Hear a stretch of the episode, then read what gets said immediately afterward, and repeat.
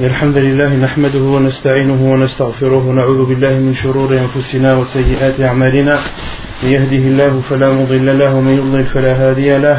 وأشهد أن لا إله إلا الله وحده لا شريك له. وأشهد أن محمدا عبده ورسوله. يا أيها الذين آمنوا اتقوا الله حق تقاته ولا تموتن إلا وأنتم مسلمون. يا أيها الناس اتقوا ربكم الذي خلقكم من نفس واحدة وخلق منها زوجها وبث منهما رجالا كثيرا ونساء واتقوا الله الذي تساءلون به والأرحام إن الله كان عليكم رقيبا يا أيها الذين آمنوا اتقوا الله وقولوا قولا سديدا يصلح لكم أعمالكم ويغفر لكم ذنوبكم ومن يطع الله ورسوله فقد فاز فوزا عظيما أما بعد فإن أصدق الحديث كتاب الله تعالى وخير الهدي هدي محمد صلى الله عليه وسلم وشر الأمور محدثاتها وكل محدثة بدعة وكل بدعة ضلالة وكل ضلالة في النار Nous continuons, Inch'Allah wa ta'ala, notre lecture ainsi que euh, les quelques commentaires sur le livre Al-Wajiz fi fiqh sunnati wal kitab al-aziz. La semaine dernière, on avait entamé euh, le chapitre des endroits dans lesquels il nous est interdit de prier. On avait parlé du hadith du prophète alayhi wassalam, hadith de Abi Huraira qui dit que le prophète sallallahu alayhi wa a dit J'ai été surpassé des autres prophètes et envoyés sur six points.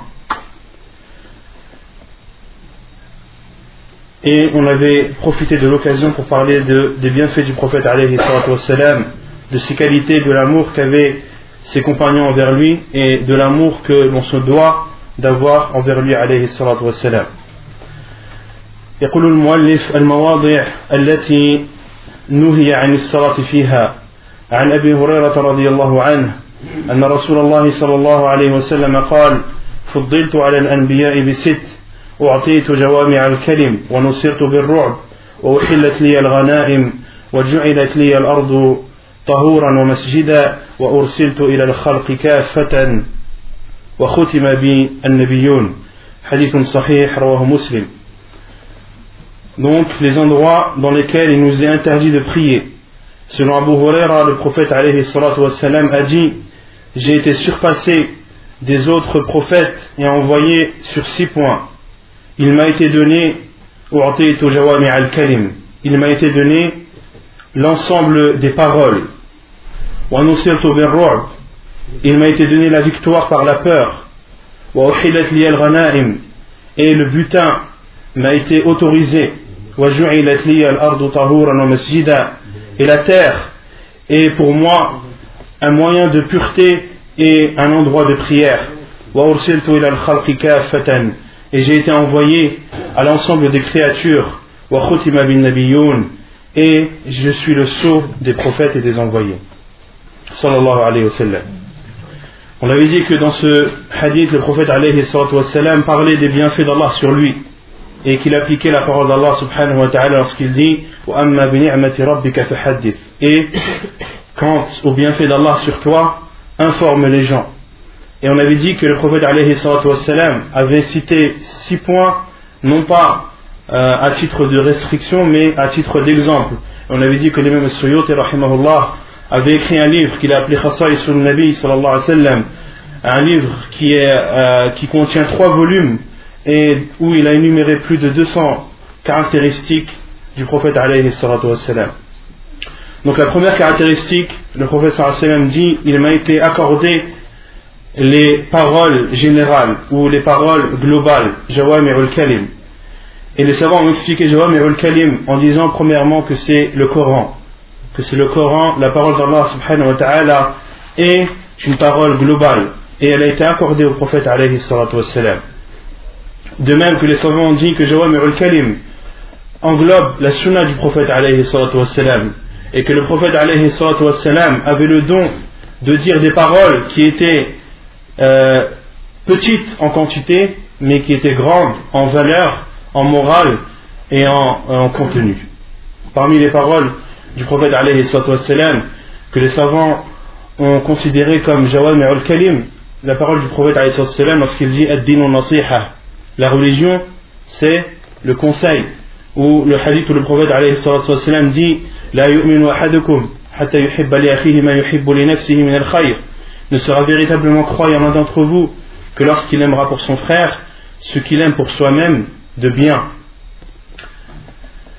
Et autant de hadiths qui, dont la plupart ou beaucoup de ces hadiths euh, sont cités dans le livre Al-Arba'in al-Nawawiyah, les 40 hadiths de l'imam al-Nawawi, la plupart de ces hadiths sont considérés par les savants comme étant euh, des paroles globales qu'a cité le prophète globales c'est-à-dire qu'elles sont petites en quantité, mais elles sont grandes en valeur et en contenu. Et le prophète a dit, il m'a été accordé la victoire par la peur. Et dans une autre version du hadith, le prophète a dit, et j'ai été, euh, on m'a donné la victoire, Allah m'a donné la victoire par la peur d'une distance de un mois la distance qui est parcourue en un mois à dos de chamel. Et au temps du prophète les mouchriquins, les associateurs avaient peur du prophète alors qu'ils étaient éloignés de lui. Alors qu'ils étaient éloignés de lui, mais lorsqu'ils entendaient, parler du prophète une peur euh, prenait leur cœur, une peur apparaissait et était visible dans leur visage. Et le prophète wassalam, a cité dans le hadith à la distance qui est parcourue en un mois, mais il y a d'autres hadiths qui prouvent que la peur des ennemis du prophète wassalam, pouvait être euh, ressentie à une distance plus lointaine que celle-ci.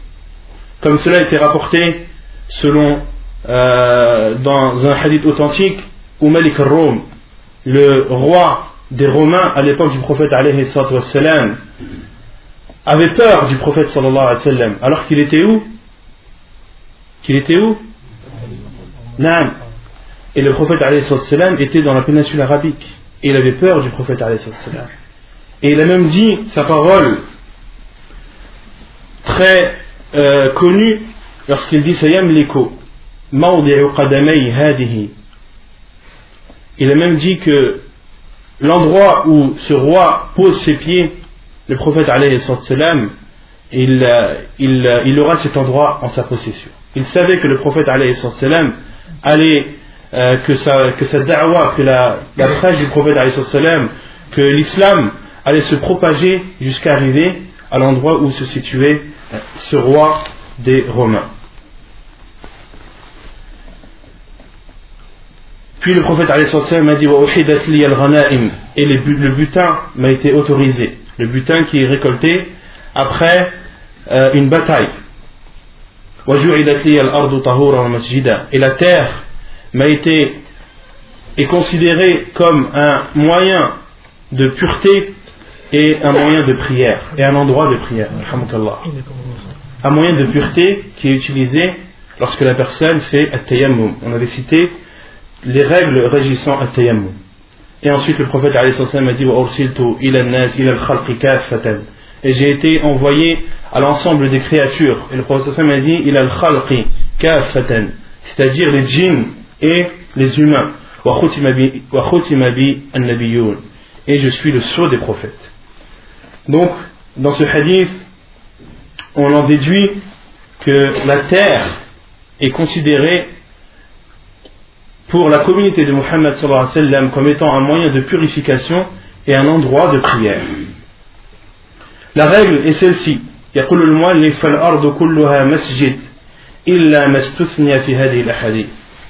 Et l'auteur dit la terre est donc entièrement un endroit de prière sauf les endroits qui ont été cités dans les hadiths qui vont suivre.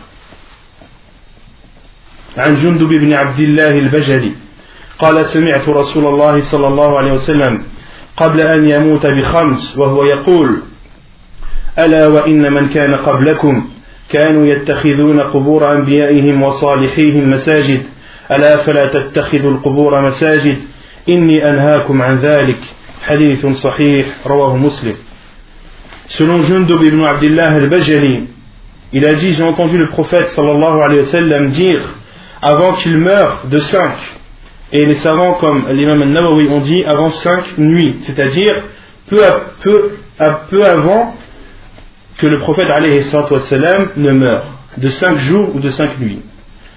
J'ai entendu le prophète sallallahu alayhi wa sallam dire avant qu'il ne meure de cinq nuits ceux qui étaient avant vous, prenez les tombes de leurs prophètes et de leurs saints comme des endroits de prière. Ne prenez pas ces tombes comme endroits de prière, je vous interdis de faire cela. On en déduit de ce hadith que le prophète a interdit de prier dans un endroit où il y a une tombe ou plus en général dans un endroit, euh, dans un cimetière. Les savants ont déduit qu'il est interdit de prier dans un cimetière ou dans un endroit où il y a une tombe ou bien alors dans une mosquée qui, est, ou qui contient une tombe. وعن أبي سعيد الخدري رضي الله عنه قال قال رسول الله صلى الله عليه وسلم الأرض كلها مسجد إلا المقبرة والحمام rawahu Abu Daoud, wa Ibn Majah, wa Tirmidhi. Et selon Abu Sa'id al-Khudri, qu'Allah l'agréé, il dit, le prophète sallallahu alayhi wa sallam a dit, la terre est entièrement un endroit de prière. Al-ardu kulluha masjid, illa al-maqbarat wal hammam. Hormis les tombes, hormis les cimetières et les hammams, c'est-à-dire les endroits où l'on se lave. Al-Hammam, en arabe, c'est l'endroit où l'on se lave, qui vient du mot Al-Hamim. Al-Hamim qui est l'eau chaude. Donc l'endroit où l'eau chaude est utilisée, c'est-à-dire l'endroit où l'on se lave. Et il ne faut pas comprendre ce hadith comme euh, qui est connu à notre époque, c'est-à-dire les toilettes. À notre époque, le terme Al-Hammam est utilisé pour définir les toilettes. Or, au temps du prophète, c'était un terme qui désignait l'endroit où l'on se lavait. Et le prophète a dit masjid. La terre est entièrement une, mosquée. Masjid, c'est-à-dire un endroit où l'on se prosterne. Les savants ont dit Masjid ay makanun li sujud.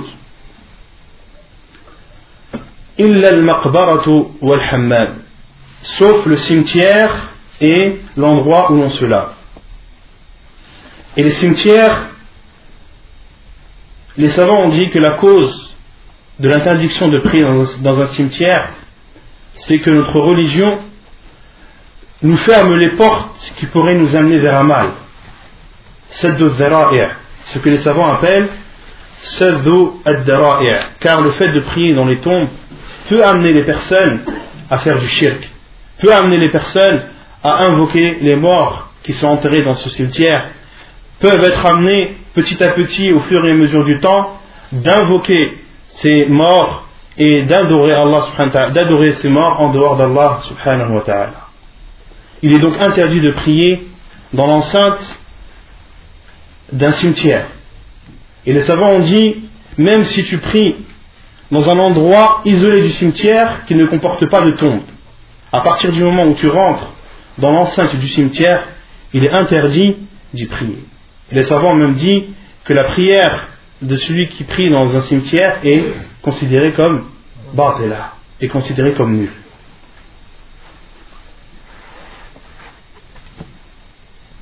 Hormis une prière qui est autorisée, qui est Salatul Janaiz, Salatul la prière funéraire est la seule prière qui est permise dans, euh, à qui nous, est, euh, qui nous est permis de faire dans l'enceinte d'un cimetière. La preuve est le hadith où le prophète, lorsqu'il était informé de la femme qui nettoyait la mosquée et qui est mort de nuit, les compagnons anhum l'ont enterré sans prévenir le prophète. Et lorsqu'il a été euh, tenu au courant de la mort de cette femme, le prophète s'est empressé d'aller au pied de sa tombe et de prier sur elle. Les savants ont déduit donc qu'il est autorisé de faire Salatul Janazah, la prière funéraire, dans l'enceinte d'un cimetière, et uniquement cette prière, et euh, pas d'autres prières. Sauf le cimetière et al-hammam, l'endroit où l'on se lave. Les savants ont dit, comme Cheikh Ibn Uthaymin, al-mughtasalat, c'est-à-dire l'endroit où l'on se lave. والحمام موضع القذر والنجاسات وعلة منع الصلاة فيه النجاسة Et Al-Hammam, c'est un endroit qui est sale et qui comporte des impuretés. L'interdiction d'y prier, les savants ont donné plusieurs explications. Certains ont dit il est interdit de prier dans Al-Hammam, c'est-à-dire dans une salle de bain, si on traduit à notre époque, c'est que la salle de bain est un endroit qui est sale, qui comporte des impuretés. Et certains savants ont dit à partir du moment où cet endroit est propre, la cause de l'interdiction n'existe plus, donc l'interdiction est levée. Car il y a une règle dans Usul qui dit Al-illatu taduru ma'al hukmi wujudan. La cause, elle suit toujours le jugement, qu'il soit existant ou inexistant. Quand la cause est existante, le jugement est existant, et lorsque la cause est inexistante, le jugement est inexistant. Comme ici, si on donne un exemple, certains savants ont dit qu'il est interdit de prier dans les salles de bain car c'est un endroit qui comporte des saletés. Donc tant qu'il a de la saleté, il est interdit de prier. On a là la cause et on a là le jugement. La cause qui est l'impureté et le jugement qui est l'interdiction de prier. Et lorsque la cause disparaît, lorsqu'il n'y a plus d'impureté, le jugement disparaît aussi, c'est-à-dire qu'il n'est plus interdit de prier dans la salle de bain. Parce que les savants disent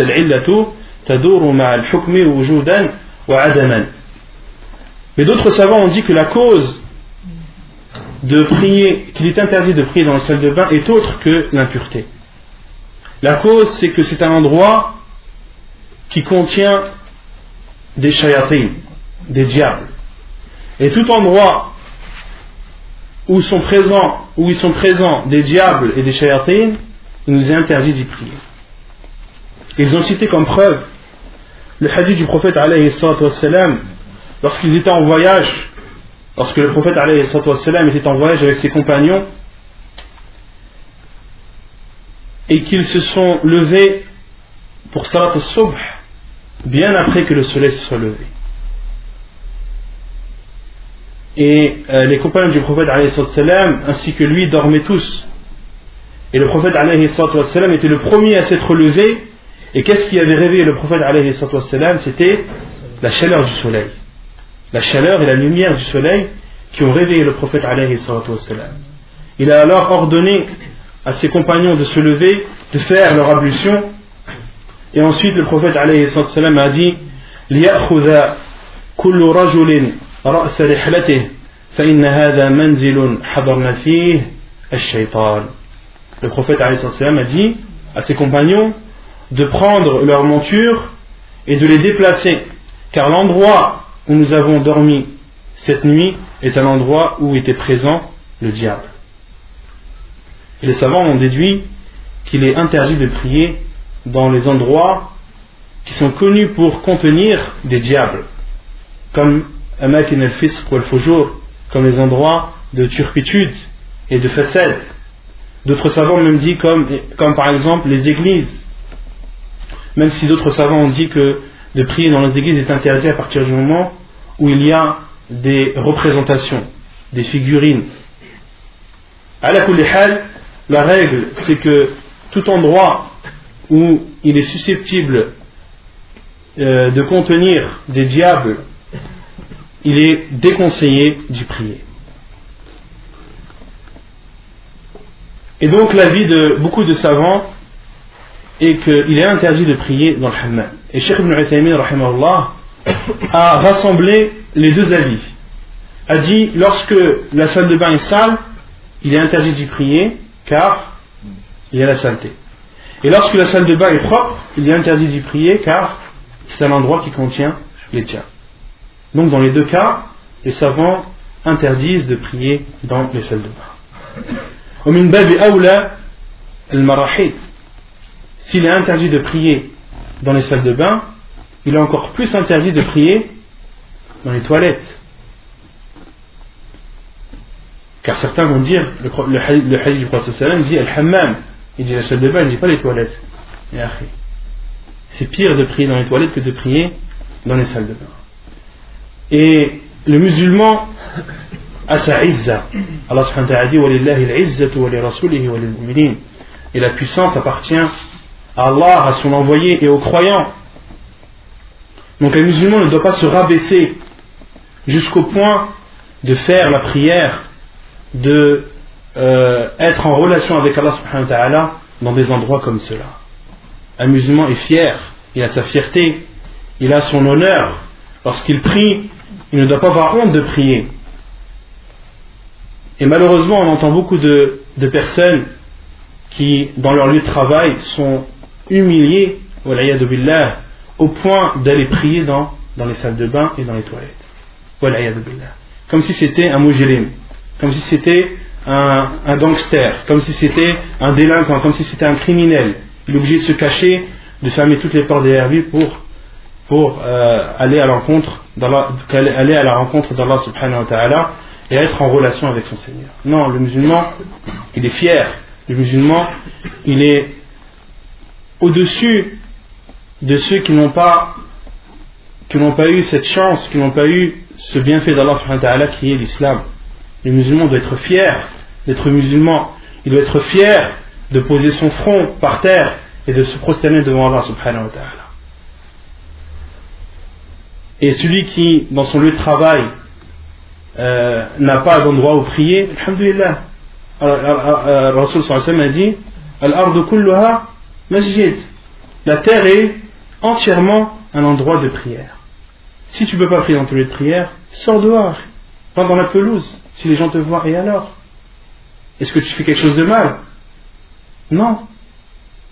Et euh, ces choses-là nous manquent beaucoup le fait que le musulman est fier, le musulman est, a l'honneur de montrer sa religion. Il doit avoir l'honneur et la fierté de montrer sa religion à tout le monde. Et qui sait, peut-être que si une personne te voit en train de prier et qu'il n'a jamais vu de personne prier avant, ça va être la cause de sa conversion en islam. Et tu auras par ce bienfait que tu as fait de prier, tu auras aussi par la suite été la cause pour que un non-musulman ou un musulman euh, commence sa prière. Il suffit qu'un musulman qui a, une faible, qui a une faible foi passe devant toi et se dit Subhanallah. Ce frère qui prie devant tout le monde, il n'a pas honte, il est fier, mashallah, et moi, je, la honte, je prie même pas. Je fais même pas ma salat. Ça va être peut-être un déclic pour que cette personne fasse sa prière.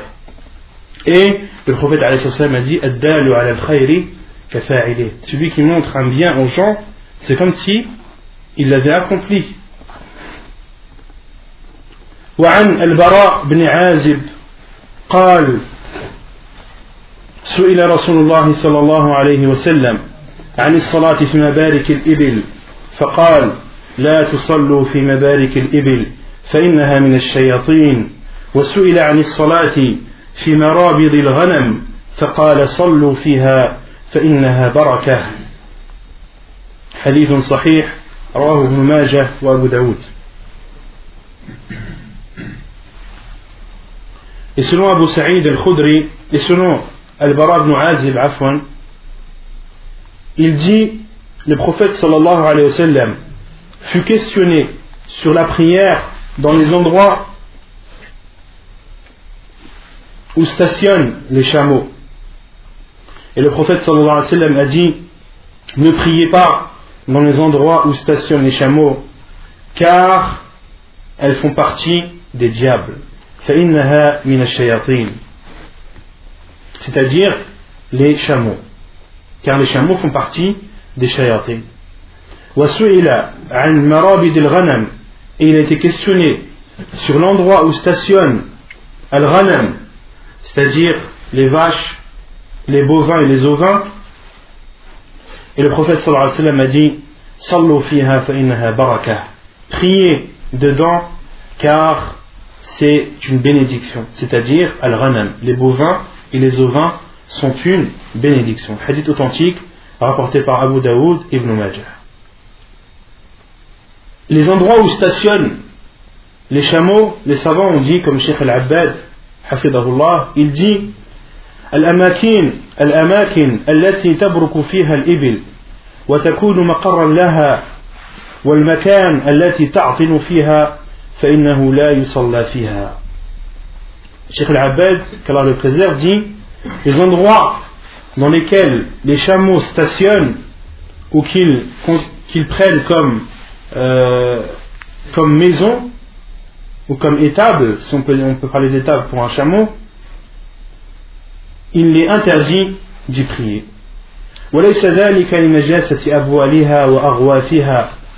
Et cela, la cause de l'interdiction de prier dans les endroits où stationnent les chameaux, la cause n'est pas l'impureté de son urine et de ses excréments. وبول وروث وبول وروث كل ما تؤكل لحمه فإنه طاهر Bien au contraire, l'urine et l'excrément du chameau sont purs. Et l'urine et l'excrément de tous les animaux qui nous est autorisé à la consommation sont, sont purs.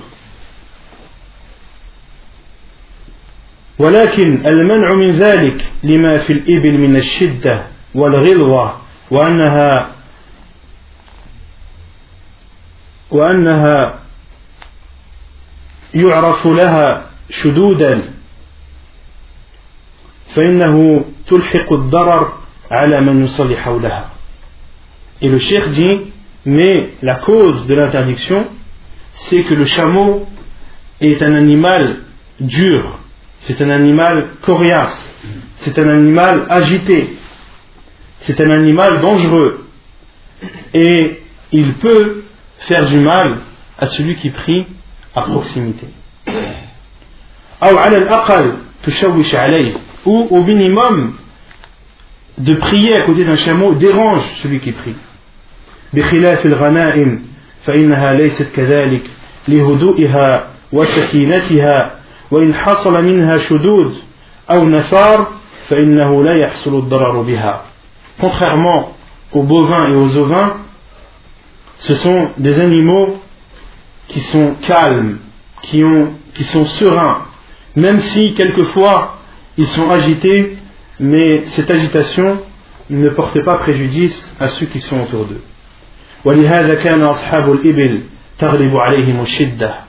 Et c'est pour cela que ceux qui, euh, qui ont des élevages de chameaux ont un tempérament dur le tempérament des chameaux, la dureté des chameaux, est transféré ou ceux qui élèvent des chameaux sont influencés par la dureté et euh, le fait que le chameau soit coriace. Une personne qui élève des chameaux au fur et à mesure du temps, il aura un caractère dur.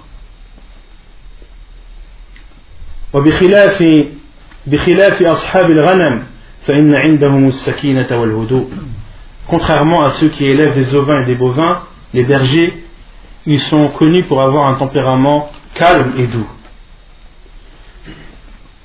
خلقهن من الشياطين ليس المقصود أن مادتها من الشياطين وإنما المقصود أنها من حملة الشياطين المتمردة الذين عندهم الخبث والشدة والغلظة والأذى وهذا سواء كان الإبل فيها أو لا.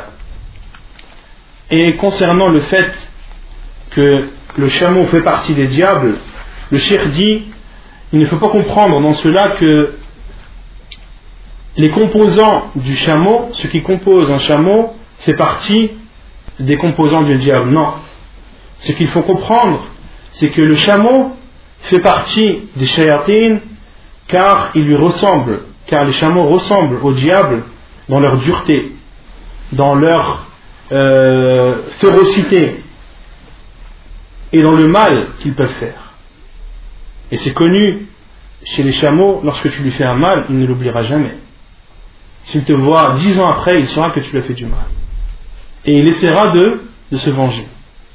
Les chameaux sont connus pour être des animaux très très durs. On avait cité quelques exemples la semaine dernière lorsqu'on parlait des euh, caractéristiques du prophète et des Ansar, des gens de Médine qui venaient souvent se plaindre au prophète de la dureté de leur chameau.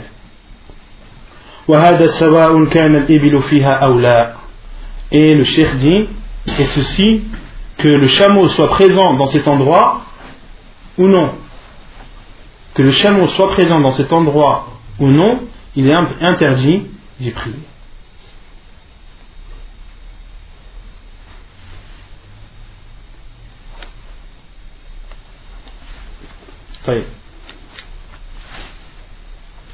Donc là, on a terminé euh, le chapitre de, des, des, endroits où il est interdit de prier. Et là, on rentre dans le chapitre de l'Adan, le chapitre de l'appel à la prière. Vous n'avez pas de questions sur ce qu'on a dit euh, juste avant? Non.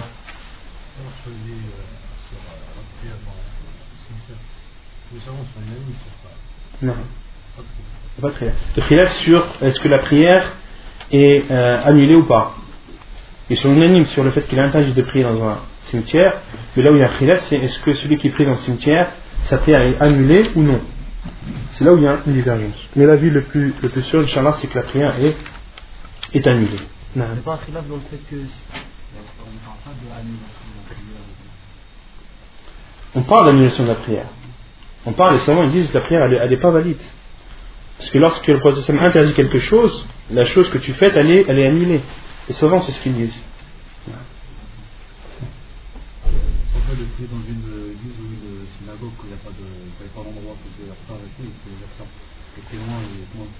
Euh, il y a un hadith du Prophète qui dit Fasalli aynama dakta salah.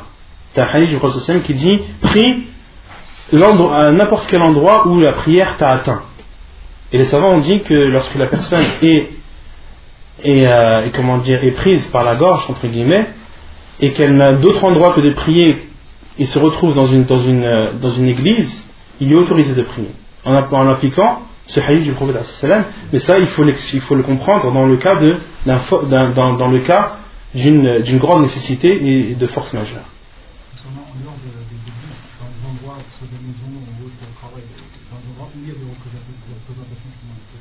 Allah Allah.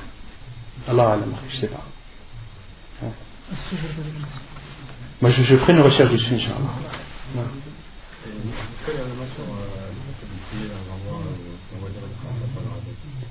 Les endroits où? Allah Et euh, une chose que j'ai oublié de vous dire la semaine dernière, je vous parlais des, euh, euh, des prières surrogatoires qui ont une cause. Je vous avais dit qu'il y avait un hadith du Prophète qui prouvait que toutes les prières qui avaient une cause étaient, qu'il était autorisé de les faire durant les, les horaires interdites. Je vous avais dit qu'il y avait un hadith du Prophète à ce sujet.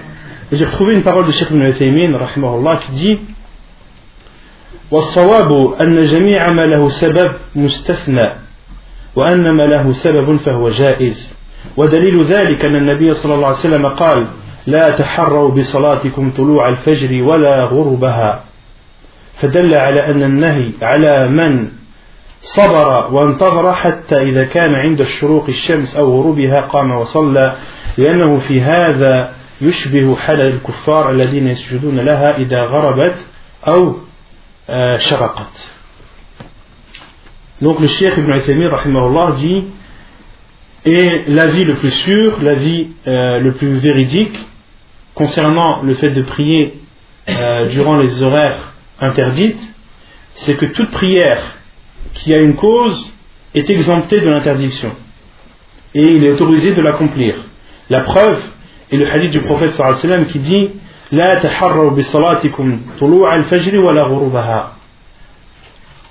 Ne désignez pas ou ne faites pas exprès de prier au moment du lever du soleil et du coucher. Et la preuve dans ce hadith, c'est la. Le cheikh dit, cela prouve qu'il est interdit d'attendre et de patienter jusqu'à ce que le soleil se lève ou se couche, puis de prier. Car à ce moment, la personne ressemble et ressemble au kuffar, au mécréant qui qui se prosterne devant le soleil durant son lever et son coucher. Et les savants ont déduit le fait d'attendre et de patienter. Et de ne faire cette prière qu'à ce moment interdit. C'est ça qui est interdit. C'est le fait d'attendre. De ne pas avoir de cause et d'attendre jusqu'à ce que le soleil se lève ou qu'il se couche pour prier. Or, pour celui qui a fait ses ablutions, pour celui qui entre dans la mosquée, est-ce qu'il a attendu le coucher du soleil ou le lever? Non. Il n'a pas attendu, il a fait ses prières, pourquoi? Car il y a une cause, car il a fait ses ablutions, car il a fait sa istikhara, car il est entré dans la mosquée, etc. etc. Il n'entre pas dans le cadre de ce hadith. طيب كتاب الأذان باب الأذان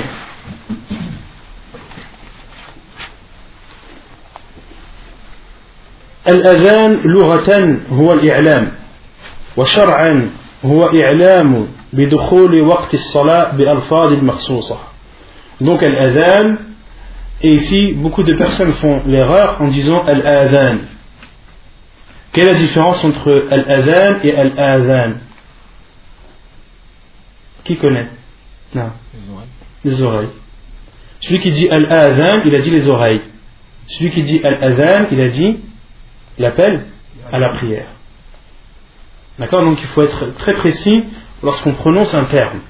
Allah subhanahu wa ta'ala dit en parlant des, des, euh, de ceux qui étaient adorés en dehors d'Allah. Allah leur dit est-ce qu'ils ont des oreilles qui leur permettent d'écouter?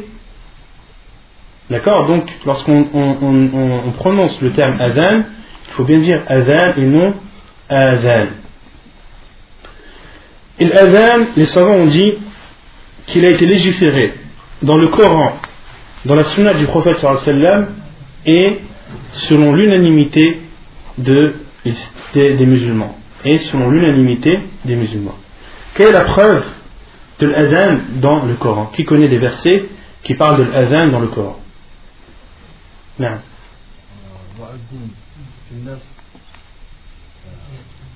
وأذن في الناس بالحج يأتوك رجالا الله سبحانه وتعالى dit ça à qui Ibrahim alayhi salam lorsqu'Allah subhanahu wa ta'ala dit Ibrahim وأذن في الناس بالحج يأتوك رجالا et appelle les gens au pèlerinage, ils viendront à pied. Appelle les gens au pèlerinage, ils viendront après. Et qui connaît d'autres versets? Hein non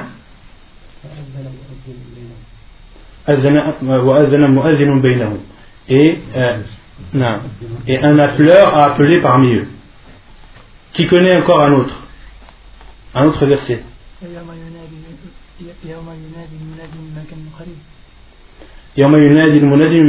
Là, là en train de. Les, deux versets qui sont été cités dernièrement, les, les deux derniers cités, prouvent le fait que l'adhan, c'est un appel.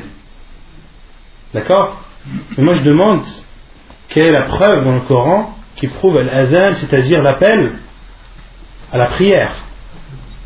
Parce que là, quand on parle de Babul Adhan, le chapitre de l'Adhan, de l'appel à, à la prière.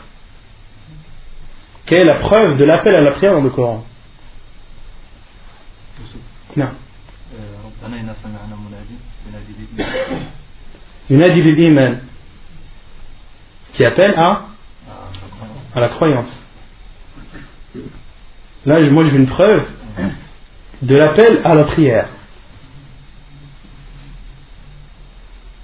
وإذا ناديتم إلى الصلاة اتخذوها هزوا ولعبا et lorsque vous appelez à la prière ils prennent cet appel à la prière comme un amusement et une moquerie. En parlant de qui Allah parle des munafiqin et des Ahl Kitab, des gens du livre. Au temps du prophète, lorsqu'ils appelaient à la prière, il se moquait des musulmans dans cet appel qu'il faisait. وإذا ناديتم إلى الصلاة اتخذوها هزوا ولعبا ذلك بأنهم قوم لا يعقلون. Allah subhanahu wa ta'ala dit et ceci car c'est un peuple ou ce sont des gens qui n'ont pas de raison Allah subhanahu wa ta'ala les a considérés comme n'ayant pas de, de raison. Et avec la raison dans ce, hadith, dans ce verset la raison se divise en deux. Il y a la raison qui différencie euh, un fou de celui qui ne l'est pas, il y a la raison qui est euh, la raison de bonté, la raison qui te permet de faire des bonnes choses.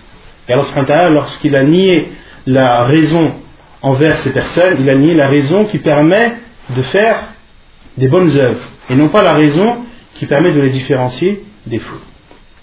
Un autre verset qui prouve al qui prouve l'appel à la prière. Non. يا أيها الذين آمنوا إذا نودي للصلاة من يوم الجمعة فاسعوا إلى ذكر الله. Ô vous qui avez cru, lorsqu'il est appelé à la prière du vendredi, empressez-vous d'aller faire le rappel d'Allah et délaisser toute transaction commerciale. un autre verset qui prouve aussi al un des meilleurs versets qui prouve l'adhan, ومن أحسن قولا ممن دعا إلى الله وعمل صالحا وقال إنني من المسلمين Les savants ont expliqué euh, comme cause pourquoi est-ce que ce verset a été révélé, car des munafiqin, des hypocrites, se moquaient de ceux qui appellent à la prière. Allah subhanahu wa ta'ala leur a répondu en disant Et quelle parole est meilleure que celui qui appelle à Allah et fait de bonnes actions. Et certains savants ont dit c'est-à-dire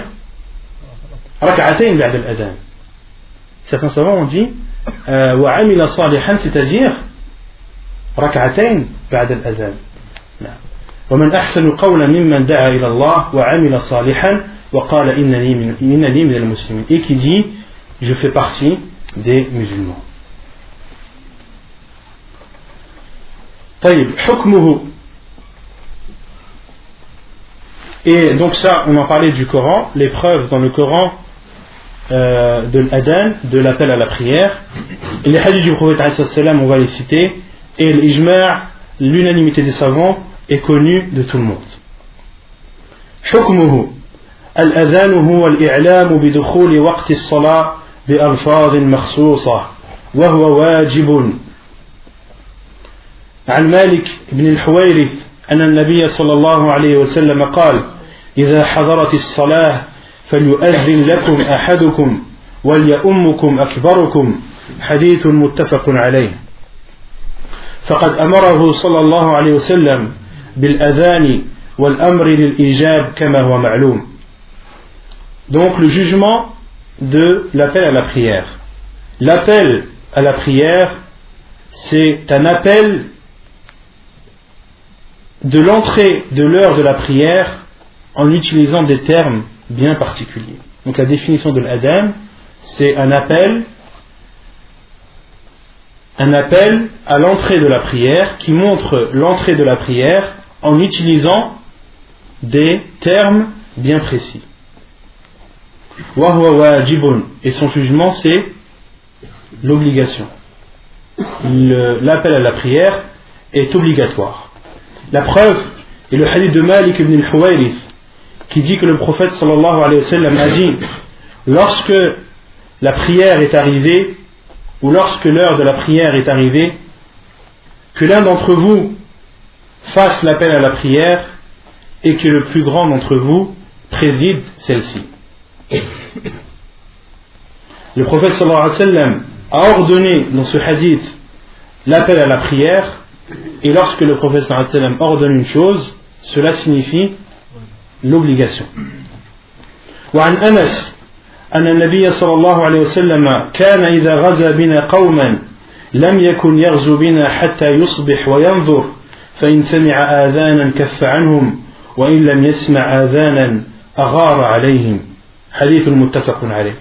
اسم أنس.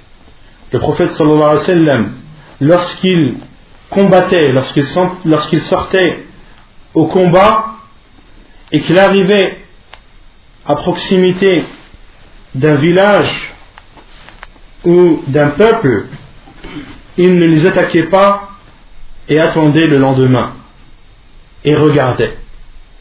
S'il entendait un appel à la prière, il s'abstenait de les combattre et s'il n'entendait pas l'appel à la prière, alors le prophète salam attaquait ce village ou ce peuple. Hadith authentique apporté par Al-Bukhari ou Muslim. Et euh, les savants utilisent ce hadith comme la preuve la plus forte qui prouve que l'appel à la prière est une obligation. Car le prophète sallam considérait le fait de ne pas faire l'appel à la prière comme étant une justification, un moyen de euh, pouvoir attaquer ce peuple, de pouvoir attaquer ce village. Donc il est obligatoire de faire l'appel à la prière.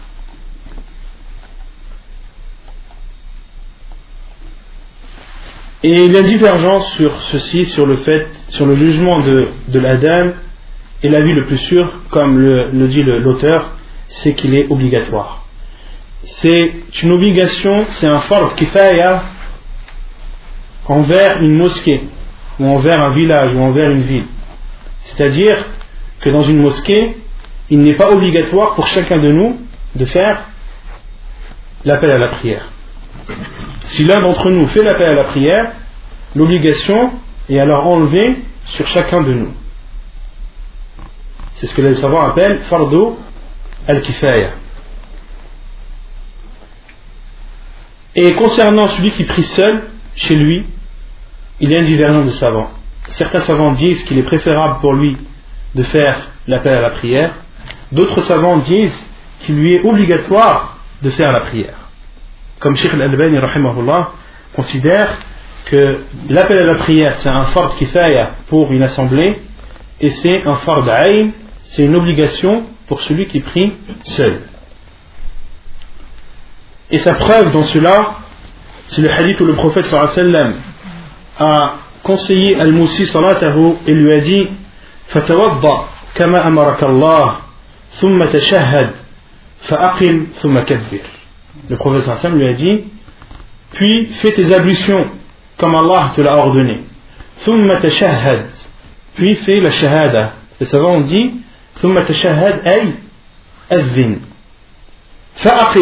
Ensuite le prophète, le prophète lui a dit c'est-à-dire fais al-iqama, thumma. Puis fais takbirat al-ihram. Donc dans ce hadith, le prophète a ordonné plusieurs choses à cet homme de faire les ablutions comme Allah lui avait ordonné, de faire al-tashahhud, c'est-à-dire al-adhan, puis de faire al-iqama, puis de faire takbirat al-ihram.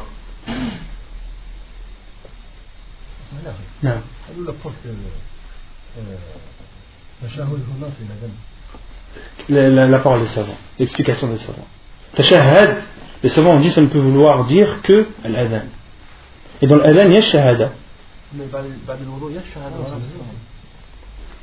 Après l'odo, il y a shahada, mais les savants, ils sont, tous les, toutes les explications des savants que j'ai vues de ce hadith, ils ont tous dit tashahad ay azdin.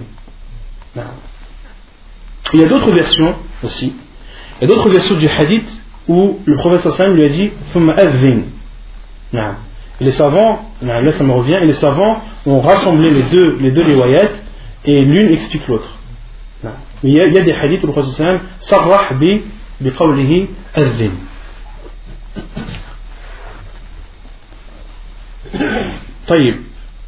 Et les savants disent aussi que l'adhan, il est obligatoire fi safari ou al hadar. Il est obligatoire que les personnes soient en voyage ou sédentaires. Comme le dit Cheikh Ibn Uthaymin, Pour les femmes, c'est pareil? Pour les femmes, il y a un khilaf. Al-Azan et l'iqama pour les femmes, il y a une divergence des savants. Et l'avis le plus sûr, Allahu A'lam, c'est que, comme le dit Sheikh Al-Albani et avant lui, Siddiq Hassan Khan, que Al-Azan et l'iqama ont le même jugement pour les hommes comme pour les femmes. Car le jugement est général. Et pour spécifier les femmes, il faut une preuve. Il faut un verset ou un hadith du prophète qui prouvent que cette obligation, les femmes en sont exemptes. Or, il y a des hadiths, il y a des paroles des, des salafs, comme la parole d'Ibn Omar,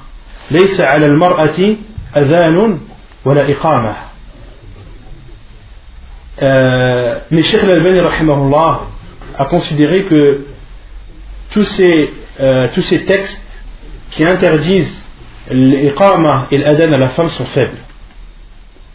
Certains savants disent que c'est la parole du prophète sallallahu Et Sheikh Al-Albani a dit que ce hadith était mawdou' dans As-Silsila Da'ifa.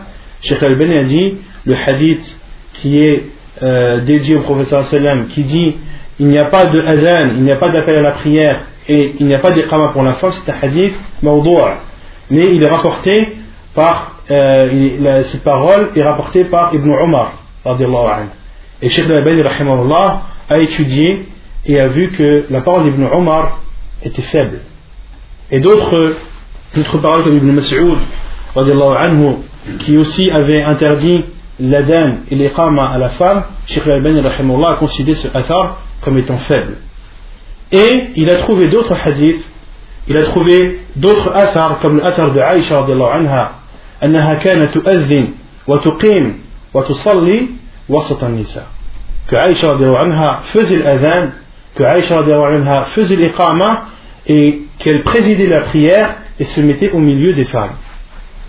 Et euh, un autre athar d'Ibn Mas'ud lorsqu'il fut questionné sur l'appel à la prière pour les femmes il a répondu violemment comment pourrais-je leur interdire le rappel d'Allah?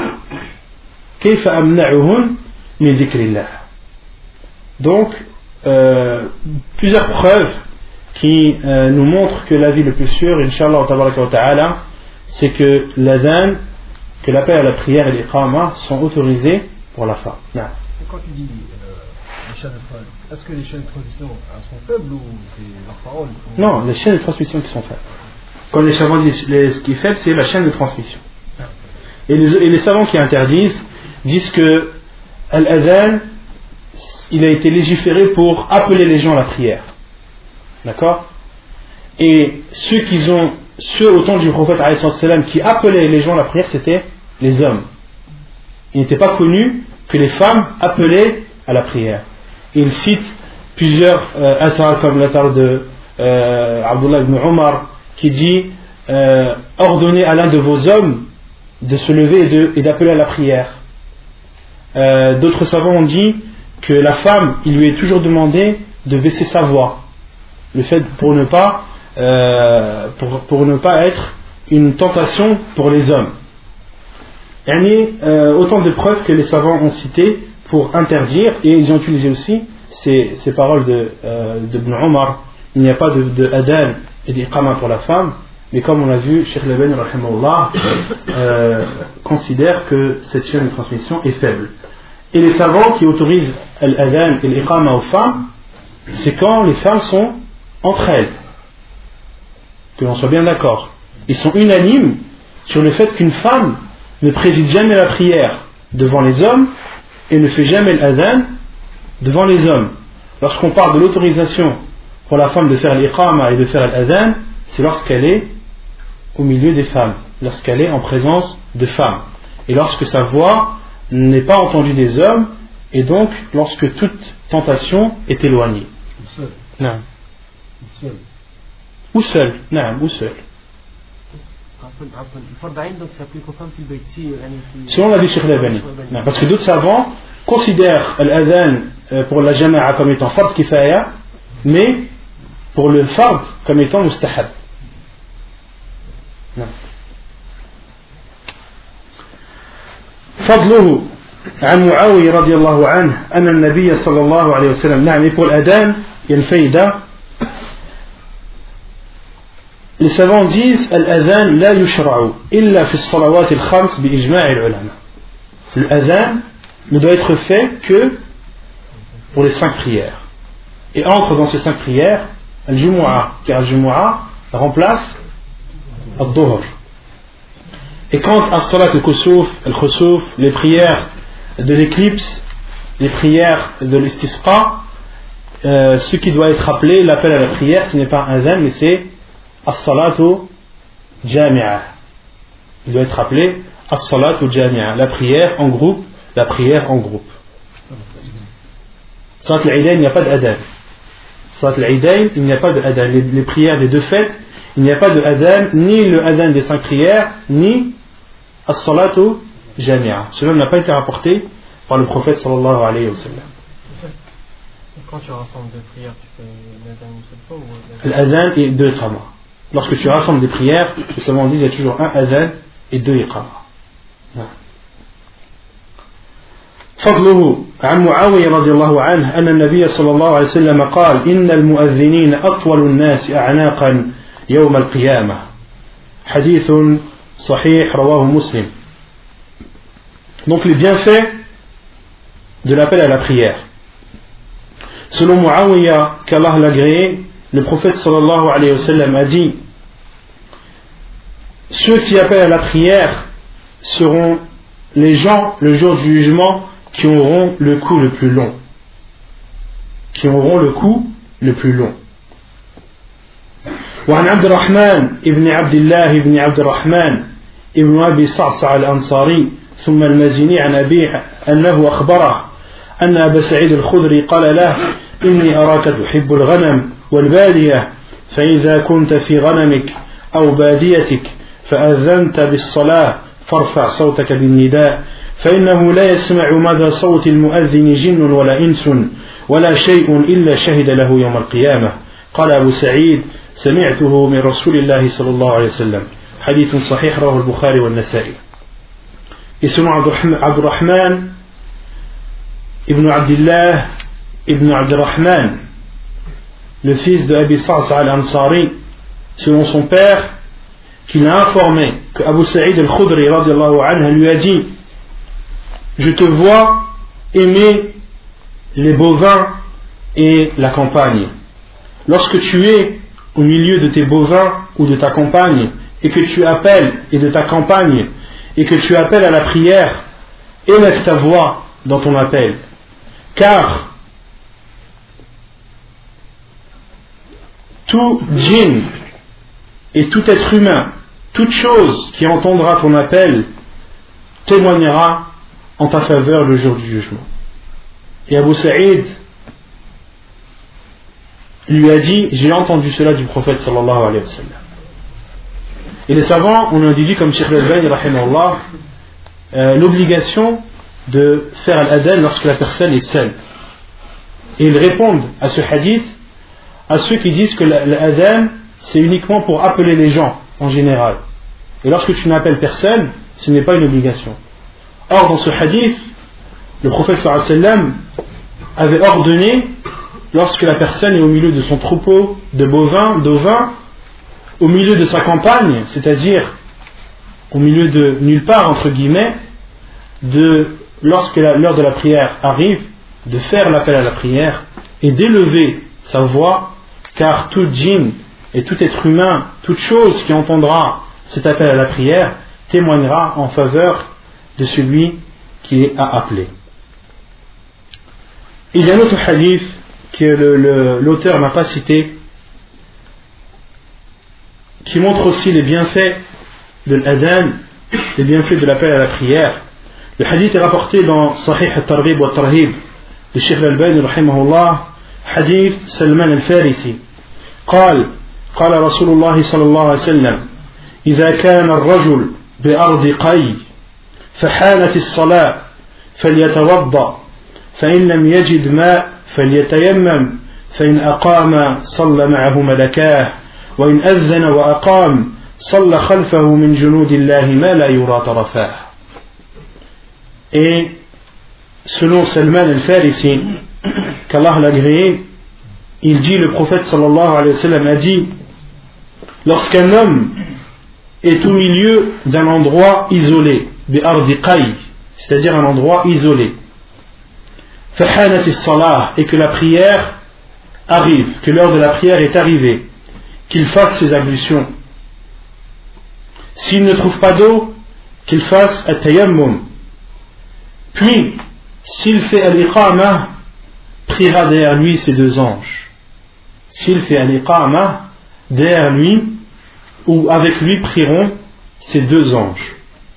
Et s'il fait l'adhan et l'iqama, et s'il fait l'appel à la prière, Et Al-Iqama priera derrière lui parmi les soldats d'Allah ceux qui euh, comment dire il priera derrière lui prieront, derrière lui les soldats d'Allah et leur bout ne sera pas visible. Leur bout ne sera pas visible. Yani le dernier de ces soldats ne sera pas visible tellement ils seront nombreux et éloignés à l'horizon. Ça c'est un hadith qui montre vraiment euh, l'importance de l'azal et la grande récompense qu'ont ceux qui font l'appel à la prière. Et il est une là euh, que les savants ont étudié, car quand ils ont vu l'appel à la prière, les bienfaits de l'appel à la prière, les grandes récompenses dont le prophète sallam nous a informés, les savants se sont posé la question qu'est-ce qui est meilleur, al-imama ou l'azan Qu'est-ce qui est meilleur De présider la prière ou de faire l'appel à la prière? Qui connaît la réponse? Non? C'est quoi la preuve? L'imam Les savants ont dit le fait de présider la prière, les compagnons ont présidé la prière, le prophète sallam n'a fait que présider la prière, il ne faisait pas l'adhan. Et ils ont dit aussi que le prophète sallam a dit dans le hadith qu'on a cité au début ahadukum wa akbarukum le prophète a dit que l'un d'entre vous fasse l'appel à la prière et que le plus grand d'entre vous préside le prophète sallam a dit l'un d'entre vous pour l'adhan et a dit le plus grand d'entre vous pour l'imam hein, pour le fait de présider la prière donc le fait de présider la prière c'est pas quelque chose c'est négligeable, c'est important aussi. Non. Lakin, quand on fait la donne, bah, tout ce qui ont, toute, toute chose qui est en cours de la donne, évidemment, il va Non, ça c'est une preuve des savants. Alors, les, les savants, certains ont dit que le présider la prière est, plus, méritoire que de faire l'appel à la prière. Mais l'avis le plus sûr, Inch'Allah, c'est que l'appel à la prière est meilleur que de présider la prière. Pourquoi? Car il y a un hadith du prophète, un hadith authentique, qui dit Al-imamu dhamin wal mu'adhinu mu'taman. Ensuite, le prophète a dit Allahumma arshid al-a'imma. Le prophète a dit euh, Al-imamu dhamin. L'imam est dhamin, c'est-à-dire c'est lui qui préserve, c'est lui qui conserve. D'accord, la prière, et celui qui fait en sorte qu'elle se déroule dans de bonnes conditions. Et, euh, et celui qui appelle à la prière est digne de confiance. Pourquoi? Car on lui fait confiance sur l'heure à laquelle il a fait al Et ensuite le prophète a dit Allahumma arshid al-a'imma waghfir lil-mu'adhinin. Et ensuite, le prophète a fait une invocation, a dit Oh Allah, guide les imams et pardonne aux, à ceux qui s'appellent à la prière. Et les savants ont dit que de préserver, plutôt euh, d'être digne de confiance, est meilleur que de préserver. Ils ont dit aussi que celui qui préserve l'imam, en général, euh, comment dire, son statut d'imam lui est imposé. Or, celui qui est digne de confiance, il le fait de son propre gré. ils ont dit aussi, le professeur Sam a dit Allahumma arshid al-a'imma, oh Allah, guide les imams et pardonne aux, à ceux qui appellent à la prière. Ils ont dit que de demander le pardon est meilleur que de demander la guidée. Et euh, ils ont aussi utilisé la parole de Omar ibn al-Khattab qui dit